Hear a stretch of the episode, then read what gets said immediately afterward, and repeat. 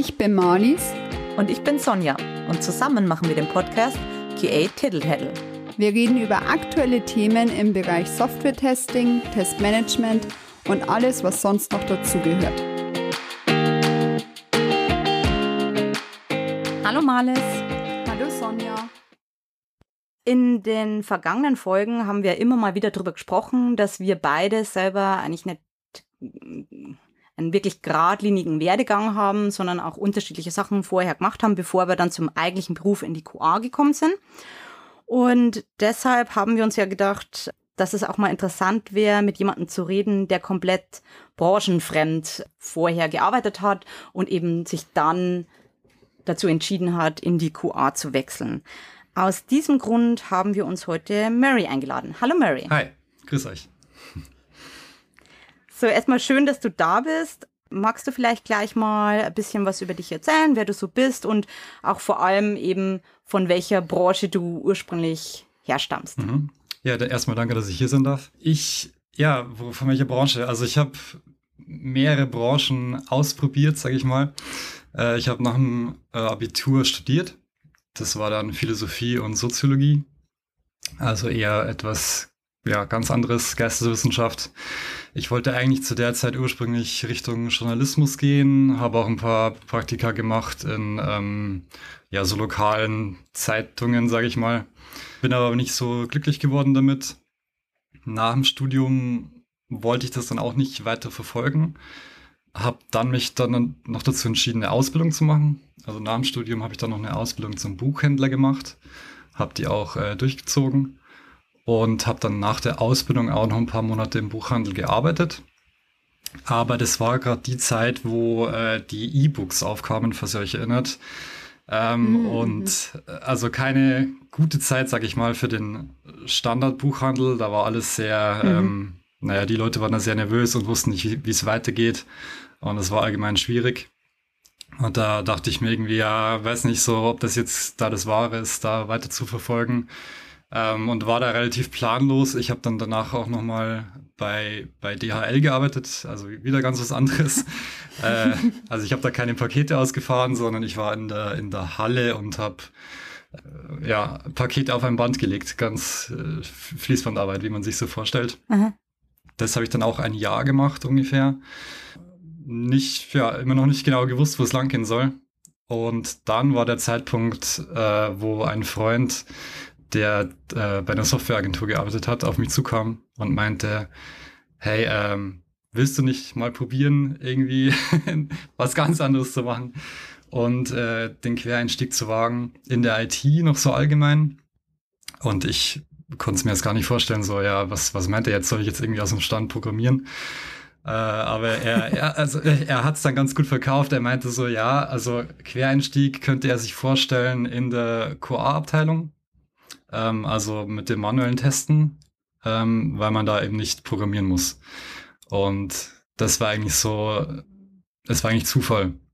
Also er hat mir das angeboten mhm. und ich habe gesagt, ja, also ich will jetzt nicht mein ganzes Leben am, am Band stehen, ich probiere das gern aus. Und äh, so bin ich im Endeffekt in die QA gekommen. Es war einfach eine Initiativbewerbung, genau. Glücklicher Zufall. Glücklicher Zufall. Mhm. Total, ja. ja kurz zu was du gesagt hast. Ähm, ich finde es krass, dass du ein Jahr bei DHL dann am Fließband gearbeitet hast, weil ich habe mal eine Woche beim Supermarkette im Lager gearbeitet und dann beschlossen, das schaffe ich nicht. das ist so anstrengend.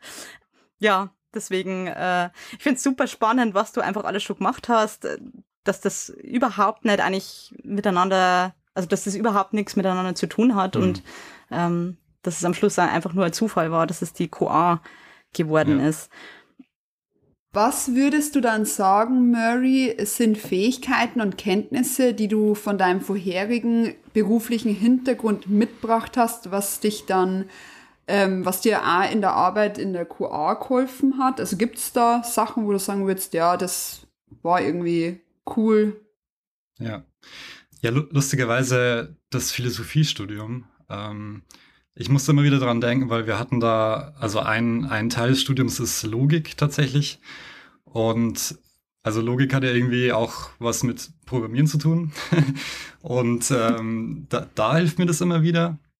Und andererseits aber auch dieses, also man muss da ja etliche Texte lesen, ganz genau lesen, gucken, wie ist die Argumentationsstruktur, sag ich mal, ähm, und naja, so herausbekommen, was ist davon wichtig, was ist nicht so wichtig. Und das hilft auch äh, interessanterweise bei User, User Stories, würde ich sagen. Also mhm, so, stimmt. ja, welches Akzeptanzkriterium ist jetzt eigentlich mhm. ja wirklich relevant? Was ist nicht so gut formuliert? Mhm. Ist das jetzt klar ausgedrückt? Ähm, könnte man das noch klarer schreiben? Kommt da wirklich das raus am Ende, was ich erwarte. Also das ist tatsächlich, das fällt mir eigentlich am meisten auf. Also das Logik, das Logische beim Programmieren und bei so Sachen wie User Stories oder, oder Test Cases schreiben, da hilft mir, glaube ich, dass, dass ich da trainiert habe, ja, oder im Studium wurde mir das antrainiert, mhm. genau zu lesen und die Zusammenhänge da vielleicht ähm, besser zu verstehen oder, also ich glaube, das fällt mir leichter. Und das andere war im Buchhandel, würde ich sagen, der Umgang mit Menschen ganz allgemein, weil du stehst ja im Laden und es mhm. kommen täglich x Kunden auf dich zu. Also wildfremde Leute ja in, in der Regel, mit denen man dann spontan reden muss, quasi. Und die sind dann auch mehr oder weniger nett, äh, genau. Aber ich meine, un, unser Beruf ist ja auch ein sehr kommunikativer Beruf. Da kommen wir ja wahrscheinlich noch dazu. Aber genau, das ist einfach, ja, ich, da habe ich irgendwie gelernt, okay, auch wenn ich jetzt irgendwie einen schlechten Tag, Tag habe oder so, egal, ich kann da jetzt mhm. mit dem Kunden umgehen, kann mit dem reden, kann dem irgendwie mhm. helfen. Mhm. Also ich glaube, die beiden Sachen, das merke ich am meisten, dass mir das geholfen hat, ja. Mhm.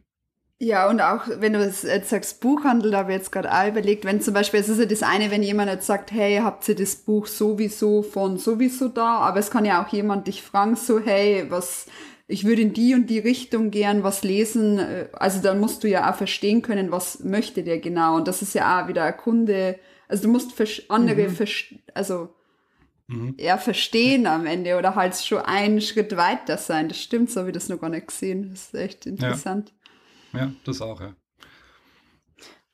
Ja, spannend. Also ich wusste gar nicht, dass Logik da Bestandteil des Studiums ist, aber ich habe mich da am, also mit dem Studium natürlich auch nie beschäftigt. Hm. Was würdest du sagen, ähm, welche Herausforderungen gab es beim Quereinstieg in die QA und äh, wie bist du am Ende damit umgegangen? Ich stelle es mir schon, also ja, als große Herausforderung vor, wenn man total branchenfremd da einsteigt. Ich, ich würde es vielleicht weniger QA-spezifisch, vielleicht so allgemein IT-spezifisch, mhm. weil ich glaube, das ist mhm. nicht eine QA-spezifische oder ein QA-spezifisches Problem oder Herausforderung, aber es ist auf jeden Fall, also es klingt komisch, aber diese, diese Angst, etwas total Wichtiges nicht zu wissen. Also ich, ich weiß nicht, ob, ob ihr das ungefähr kennt, aber das ist ja. irgendwie, mhm. also immer, also es, es wurde besser. Jetzt mache ich es ja doch schon ein paar Jahre. Ähm, habe ich vielleicht äh, vergessen zu erwähnen, jetzt mittlerweile seit neun Jahren mache ich das. Und das wurde natürlich weniger. Aber ich weiß noch gerade am Anfang, also die Angst, dass in irgendwelchen Terminen irgendein Begriff erwähnt wird oder irgendeine total offensichtliche Tatsache für alle anderen und ich, ich da aber keine Ahnung davon habe. und da irgendwie das auffliegt sozusagen, ne? weil mhm. die Themenfälle sind ja so groß, man lernt da ja nie aus. Und ähm, mhm ich hatte da ganz oft die Angst, dass das fehlende Studium oder irgendeine fehlende Berufsausbildung in dem Bereich mir zum Verhängnis wird, ähm, blöd gesagt. Mhm. Also man kennt ja dieses Hochstapelsyndrom und ich meine, ich, ich kenne es auch von Leuten, die da auf einer normalen Berufslaufbahn dort gelandet sind in der IT. Also es ist ja irgendwie eh ein bisschen verbreiteter anscheinend. Ähm, ich kann es auf jeden Fall auch nachvollziehen. Ähm, wie bin ich damit umgegangen? Also irgendwie die Erfahrung hat mir geholfen, dass da jeder sein Spezialgebiet hat. Also ich habe halt im Laufe der Zeit mhm. gemerkt, es gibt, also auch total naiv, aber ich war ja überhaupt nicht aus, aus dem Bereich, aber ich dachte früher so, es gibt halt Entwickler und Entwicklerinnen und die können einfach alles, so auf die Art, ne? Also die, die können, die eine, die können eine App hinstellen, die können genauso irgendeine Website oder API oder irgendwas. Aber so ist es ja gar nicht. Also die haben ja auch ihre Spezialgebiete. also es gibt natürlich krasse Leute, die wirklich alles können, aber ich sage jetzt mal, in der Regel haben die ja alle ihre Spezialgebiete und ähm, da, da das zu erfahren und so, okay, die haben auch Lücken oder es ist ganz normal, Dinge mhm. nicht zu wissen. Das ist völlig normal und es ist eher entscheidend, wie ich damit umgehe.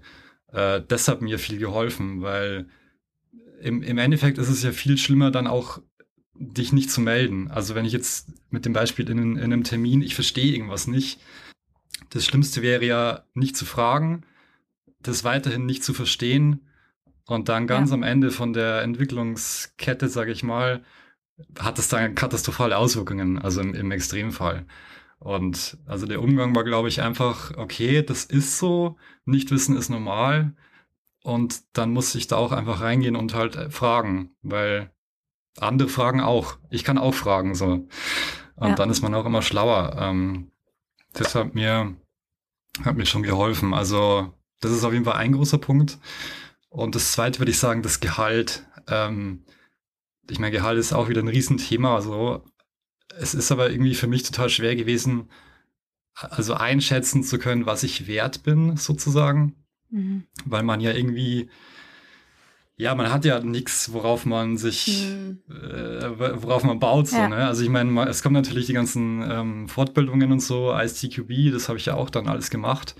Aber man hängt da irgendwie, finde ich, immer so in der Luft, habe ich das Gefühl, weil ja, du hast ja, also man, man redet sich dann schnell schlecht selber so. Man hat ja keine Ausbildung, man hat ja kein Studium. Kann ich jetzt wirklich mhm. so und so viel verlangen? Bin ich da wirklich so viel wert? Da habe ich auch lange gebraucht, da zu erkennen, was, was eigentlich die eigene Arbeit wert ist. Ähm, wurde natürlich dann auch besser und ich sag mal, diese ja, Fortbildungen und die ganze Erfahrung, die man macht, äh, die helfen dann einem. Irgendwann mhm. weiß man dann schon, was man kann. Und das, ich würde auch sagen, das Problem habe ich jetzt nicht mehr zum Glück. Aber das hat mich schon einige Jahre begleitet, mich da einschätzen zu können, weil klar, ich, ich kann ja auch nachschauen, okay, Software-Tester ähm, so und so viel in dem Bundesland, was verdient man da durchschnittlich? Aber das ist ja auch nur so ein Richtwert und ab wann bin ich Software-Tester, blöd gesagt, ne? Mhm. Wie viele Jahre muss ich da nach einem Quereinstieg arbeiten, um sagen zu können, ich bin jetzt Software-Tester? Also das, das war auch schwierig. Das ist eine sehr philosophische Frage, Mary. Ja. Äh, wahrscheinlich, ja. ja. Sind wir jemals Software-Tester? Ja. oh, oh. Können wir in der nächsten Folge besprechen. Marlies, ich glaube, du wolltest, äh, wolltest was dazu ja, sagen, ich, oder? ich wollte zu dem ersten Punkt auch noch was sagen, weil du das ja gesagt hast in einem Meeting, du hattest Angst, da irgendeinen Fachbegriff nicht zu wissen und muss man das dann wissen da würde ich auch sagen, was da meine Erfahrung war, ist, wenn man mal nachfragt, merkt man schnell, dass sich dann Leute heranhängen und sagen, oh ja, das habe ich mich auch gefragt, aber ich wollte halt jetzt nicht nachfragen. Also ich ja. glaube, dass das tatsächlich ja. fast jeder hat. Genau, das ist halt mhm. halt nur die Frage, wie gehe ich damit um, halt produktiv, ich frage nach. Oder ja, ich warte halt, ob es ein anderer macht oder im schlimmsten Fall google ich es daneben oder wie auch immer. Aber ich habe die Erfahrung gemacht, dass eigentlich immer zwei, drei mit draufspringen und sagen, ah, das habe ich mir auch schon gefragt, aber war mir jetzt nicht sicher. Genau. Weil es ja viel mit Selbstsicherheit zu tun hat, oder? Ich meine, du hast ja vorhin gesagt, deine, deine Arbeit in der Buchhandlung hat dich da eigentlich gestärkt, da wirklich auf Leute zuzugehen und mit jedem zu sprechen, egal ob der jetzt nett ist oder nett. Und ich glaube oft, wenn du halt erst anfängst in einem Beruf, du bist halt total unsicher. Und wenn du dann eben nicht so gestärkt bist von innen heraus quasi, dass du auch einmal eine vielleicht potenziell blöde Antwort ähm, aushältst, dann fragst du halt oft lieber nicht. Genau, aber im Zweifel, wie du schon sagst, ist immer sau wichtig, einfach nachzufragen, weil meistens wissen es die anderen auch nicht, wie du schon gesagt hast, mal alles. Also, also. Hast du dich irgendwie auf den Quereinstieg vorbereitet und ähm, was hat dir, und wenn ja, was hat dir dabei geholfen? Schulungen, Trainings, wie auch immer? Ja, also da das ja so an mich herangetragen wurde, gab es weniger Vorbereitung. Es war dann wirklich einfach so, okay, also zu der Zeit war das in der Softwareagentur, war viel ähm, Wert auf Mobile-Apps gelegt. Ich habe halt versucht, mir ein bisschen was, mich ein bisschen einzulesen in äh, iOS, Android, ähm, App-Testing, sage ich mal ganz, ganz allgemein. Aber das war, war schon sehr wenig. Also das meiste war dann wirklich Learning by Doing. Das, ich, ich hatte die Chance, da reinzukommen. Es hat dann äh, glücklicherweise auch geklappt. Und dann ging es einfach los. Und dann war wirklich, okay, ich mache das jetzt. Ich frage natürlich Leute, die da schon damit arbeiten, ähm, die konnten mir dann helfen. Aber so eine richtige Vorbereitung im großen Sinn war es nicht. Nee, es war dann im, im Laufe der Zeit, dann ging es irgendwann los mit ISTQB, dann machst du mal das Foundation Level als erste Qualifikation, aber jetzt weniger um eine Bestätigung zu haben, so zu der Zeit, sondern ich wollte einfach auch einen gewissen theoretischen Unterbau haben, so. Weil, mhm. also irgendwie macht man ja täglich, macht man ja schon das ganze Zeug, sag ich mal, aber ähm, mir hilft es schon, irgendwie nochmal so ein bisschen Theorie zu haben. Also es ist vielleicht auch nicht, mag vielleicht auch nicht jeder, ähm, aber ich, mir hat das schon geholfen. Und so ging es dann weiter. Dann machst du noch irgendein Advanced Level oder sowas oder nochmal eine andere Schulung. Den Agile-Test habe ich auch noch irgendwann mal gemacht. Das hat eigentlich viel geholfen. Ähm, und andererseits einfach auch die Arbeit nahe an den Leuten, die sich auskennen, sage ich mal. Also jetzt, ob es das Entwicklung, Entwicklungsteam ist oder andere Test-Engineers, ähm, Tester. Also in der Regel, die können sich ja nicht jetzt den ganzen Tag mit einem zusammenhocken, aber äh, man kann den oft ein paar Stunden abzwacken äh, und ein, einem was zeigen lassen. Und das hat dann schon gut funktioniert. Und da wächst man eigentlich schon sehr viel, muss ich sagen. Also da bin ich um einige Sessions sehr, sehr dankbar, was mir viel geholfen hat. Ähm, nebenbei gab es sicher auch noch was wie äh, Udemy oder irgendwelche Online-Kurse oder sowas. Das kann man noch ergänzend dann machen. Aber ich glaube, mit jemandem anders an irgendeinem Problem hocken, ganz konkret, das hat mir am meisten geholfen, mhm. ja. Gerade beim Programmieren. Ja. Cool. Cool. Ähm, und welche Aspekte würdest du sagen, faszinieren dich am meisten an der QA? Also gibt es überhaupt welche wahrscheinlich? Und wie hast du dich in dem Bereich weiterentwickelt? Also du hast jetzt schon gesagt, du hast eben dann ISTQB Fortbildungen gemacht, aber meintest ja auch, du bist eben mit manuellem Testing eingestiegen und gerade hast du ja dann schon von Programmieren gesprochen. Also ja. Mhm. Ja. Ja, genau, das ging dann relativ schnell. Ich glaube, nach ein, zwei Jahren war dann die Möglichkeit, äh, in die Testautomat Testautomation äh, reinzugehen auch vorrangig bei mobilen Apps, also Android, iOS äh, zu der Zeit. Ähm, ich muss sagen, fasziniert hat mich da auf jeden Fall was, und zwar die, die Magie der Testausführung, nenne ich es mal.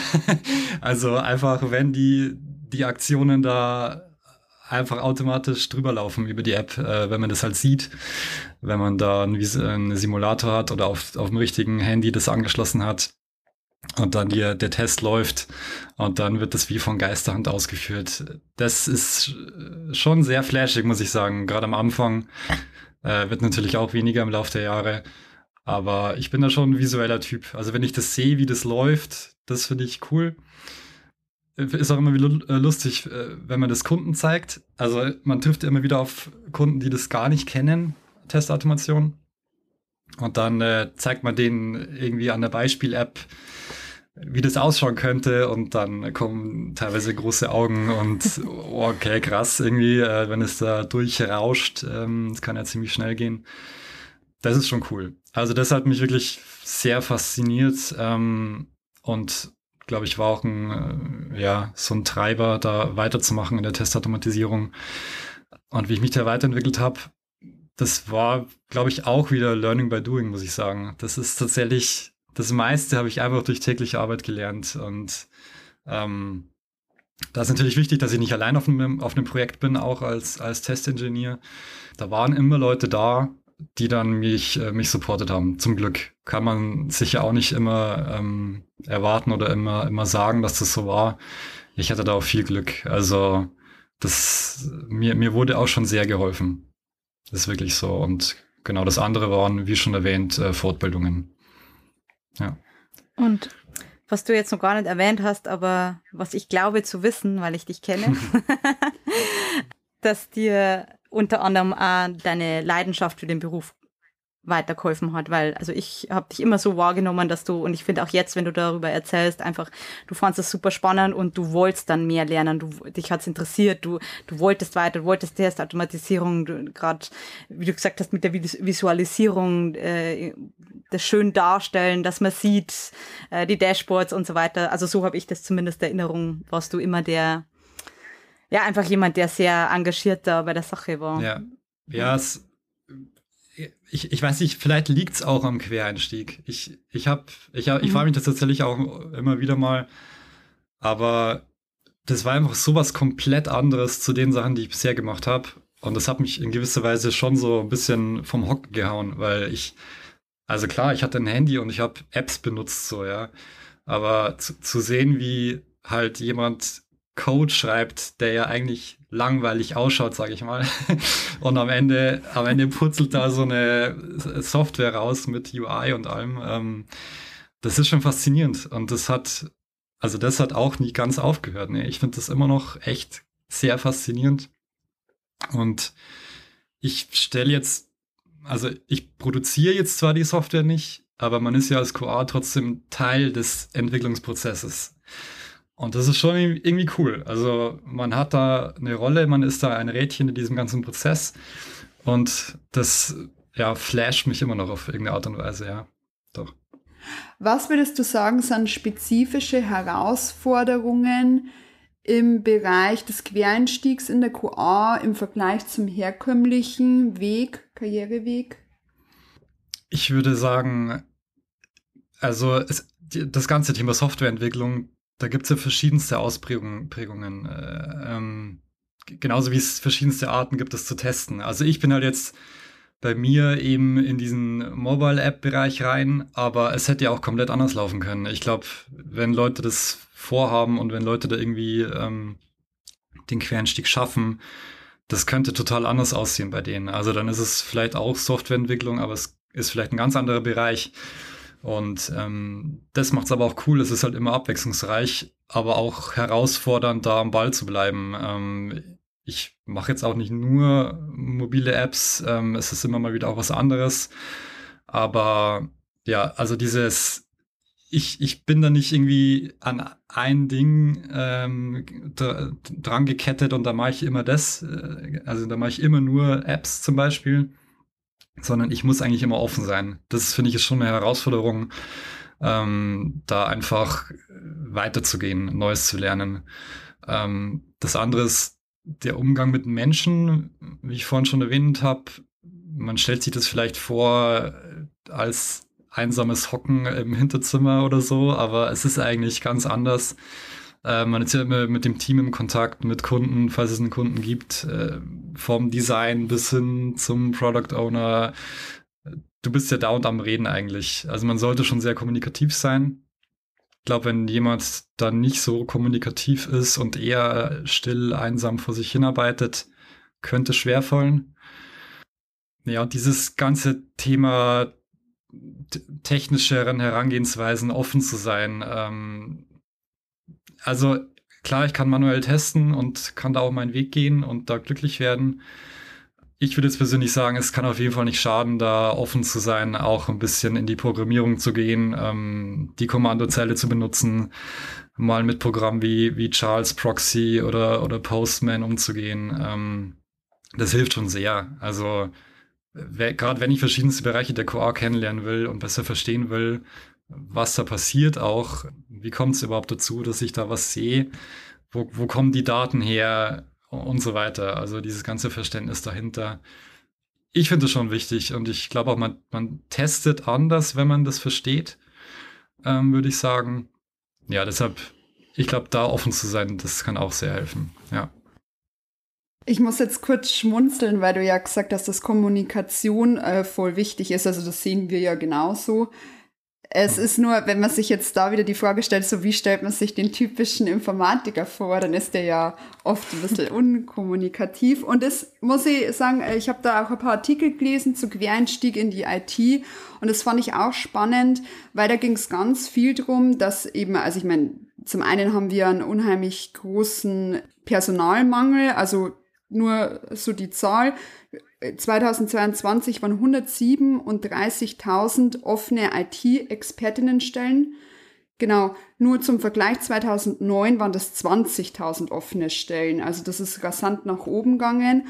Und da wurde auch immer wieder gesagt, dass eben das eine unheimliche Chance ist für die IT, dass man viele QuereinsteigerInnen ja, für sich gewinnen kann, weil das auch Teams diverser macht. Und gerade so Soft Skills wie Lernkompetenz, Problemlösungsfähigkeit und Flexibilität sind ja unheimlich gefragt. Und dieses typische, ich hock da alleine da und äh, code acht äh, Stunden, das hatten wir auch schon mal in einer anderen Folge, Sonja, das, die, also den Beruf mhm. gibt's ja fast nicht mehr.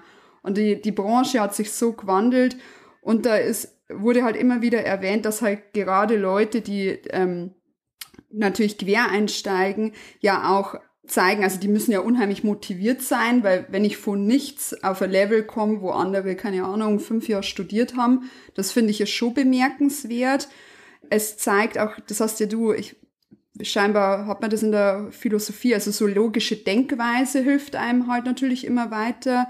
Dann strukturiert sein, da kommt man natürlich auch aus einem anderen Bereich, Genau. Und was ich zum Beispiel bei mir merke durch meine Ausbildung, ich habe so ein wirtschaftliches Denken. Also ich denke mir immer so, das so, äh, so ähm, Time is Money, mhm. ne? So wenn ich das jetzt mache, wie viel kostet? Also echt blöd gesagt, aber wie viel koste ich damit? Also verbrasse ich da gerade die Kohle? Und das habe ich halt, weil ich eine wirtschaftliche Ausbildung gemacht habe.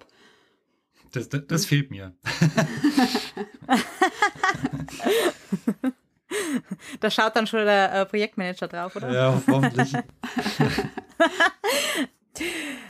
Witzigerweise in der ersten Firma, wo ich gearbeitet habe, war es auch ganz lange so, dass man gesagt hat, okay, ähm, wir wollen eigentlich sogar Leute, die einen Quereinstieg machen, lieber als Leute, die praktisch schon in dem Bereich ähm, Erfahrung haben oder Studium, Ausbildung, wie auch immer, weil man gesagt hat, fürs manuelle Testen jetzt haben die wirklich den unverfälschten Blick und benutzen das halt eher aus einer ja, echten User-Sicht. Wobei das ja auch, wenn man ehrlich ist, schnell verfliegt, wenn man lang an einer App arbeitet, dann wird man ja trotzdem eingenommen davon. Aber ja, nur so als Fun Fact, dass wir da wirklich aktiv eigentlich Leute gesucht haben, die, die eben keine Ausbildung oder Studium vorher in dem Bereich hatten. Was würdest du sagen, Mary? Welche Ratschläge würdest du anderen geben, die jetzt auch sagen, die haben jetzt die Folge gehört und sie haben, sagen, hey, ich habe Bock, ich gehe jetzt in die QA, ich mache einen Quereinstieg. Welchen, welche Ratschläge würdest du so jemandem geben? Ähm, ich glaube, ich habe alles schon angeschnitten, aber ich, ich glaube, auf jeden Fall nicht abschrecken lassen von fehlender Programmiererfahrung. Das ist alles kein Hexenwerk so. Also klar, da gibt es auch krasse Sachen, die, die natürlich, ähm, die man wahrscheinlich nie ähm, erreichen wird. Aber ich glaube, für das Level, was man als Testingenieur benutzt, ähm, das kann man sich beibringen. Also wenn man da motiviert ist, wenn man neugier neugierig ist, das, das kriegt man hin. Also nicht abschrecken lassen davon. Diese Neugierde, Faszination ist natürlich auch irgendwie wichtig, weil die treibt einen auch an irgendwie sollte das schon da sein, dass man das halt cool findet, dass man irgendwas mit Software anfangen kann oder Softwareentwicklung. Ähm, bei mir war das ja vorher nicht. Es hat sich dann entwickelt. Ähm, wenn man jetzt vor dem Querenstieg sagt, ey, ich finde das total faszinierend, das kann auf keinen Fall schaden. Äh, ja, ne, der Klassiker ist ja diese gewisse Detail, äh, Detailversessenheit, das genaue Hinschauen, wenn einem jetzt schon irgendwelche Schreibfehler irgendwo auffallen täglich und die einen nerven, dann ist man, glaube ich, gut aufgehoben in der QA. und äh, ja, die, die Kommunikation, das habe ich auch schon erwähnt, das sollte einem nicht schwerfallen. Ich glaube, wenn man, wenn man die Dinge ähm, abhaken kann, ist man ganz gut aufgestellt und der Rest ist dann Learning by Doing. Ja. Ja, cool. Was willst du dann noch abschließend sagen? Ähm, wie hat der Quereinstieg in die QA dein berufliches Leben und auch deine persönliche Perspektive beeinflusst? Es war einfach wirklich ein komplett neuer Bereich, von dem ich nichts wusste. Ich habe da so viel gelernt und lerne auch immer noch unglaublich viel das, ist, das klingt alles total kitschig und ich, äh, immer wenn ich das jemandem erzähle, dann äh, ja, habe ich das Gefühl, die Leute glauben mir das nicht ganz, aber äh, ich, das motiviert einfach. Ich habe einfach Bock so, ja. Also ich hatte natürlich auch immer oder meistens Glück, mit unglaublich coolen und netten Leuten zusammenzuarbeiten. Ähm, und es macht einfach auch Spaß. Also ich glaube, das Wort Spaß habe ich noch gar nicht erwähnt, aber es macht einfach auch Spaß. So, ne? es ist, man, man, man lernt viel, man ist ähm, relevant, man, man wird gebraucht. Ähm, das, wenn das Team cool ist, ähm, wenn die Stakeholder cool sind und so, dann, dann ist es rund. Also mich motiviert das einfach nach wie vor. Und äh, ich meine, wenn ich jetzt im krassen Vergleich dazu diese Fließbandarbeit, also es ist einfach eine komplett andere Welt. So. Also da ist halt Arbeiten nach Stechuhr, ne? Also wenn da die, wenn da 6 Uhr ist oder was auch immer, dann, dann lassen alle alles äh, liegen und stehen und gehen heim, so, ja. Und wie oft ist es in unserem Bereich, dass man noch äh, ja in der Freizeit quasi diskutiert über irgendwelche Dinge oder mhm. Noch länger in der Arbeit rumsteht, weil man gerade an irgendeinem Thema hängt oder da Bock hat, ähm, das auszudiskutieren oder eine Lösung finden will oder wie auch immer. Also es ist einfach eine ganz andere Motivation. Und ich hätte, ich hätte mir das auch vorher gar nicht so vorstellen können, dass das wirklich geht, so. Also total naiv, aber es ist wirklich, für mich war das wirklich sehr interessant, das mitzubekommen oder immer noch mitzukriegen wie da die ganze Arbeitswelt auch läuft und strukturiert ist. Ähm, bei mir persönlich, also in den letzten Jahren haben sich noch weitere Türen geöffnet, bin jetzt so ein bisschen in Richtung Personalmanagement auch gegangen. Ähm, also nicht mehr nur reines äh, Arbeiten in der QA. Also da hört es auch nicht auf. Es ist vielleicht auch nur jetzt der Start. Wer weiß, wo es noch hingeht. Ähm, bei mir, ich, ja, ich lasse mich überraschen. Also es ist ja da viel, viel offen in dem Bereich man kann ja wirklich äh, da auch ganz anders ähm, sich noch weiterbilden und ganz andere Dinge entdecken. Also ja, es hat mich sehr, sehr positiv beeinflusst. Ich finde, das waren jetzt äh, richtig schöne letzte Worte zum Abschluss. Und also ich persönlich muss sagen, würde ich nicht schon in der QA arbeiten, hätte ich jetzt definitiv Lust, äh, in der QA anzufangen. Also es hat mich wahnsinnig gefreut, Mary, dass du heute dabei warst. Und wie gesagt, äh, ich finde, man merkt einfach den Enthusiasmus, die Leidenschaft, ähm, die Liebe zur Arbeit irgendwie bei dir so stark. Und deswegen, ja, hat es mich einfach besonders gefreut, dass du heute bei uns im Podcast warst. Vielen Dank für die Möglichkeit. Dankeschön. Dann, Dann sind wir fertig. Sonja Murray, schön war's und bis bald. Ciao.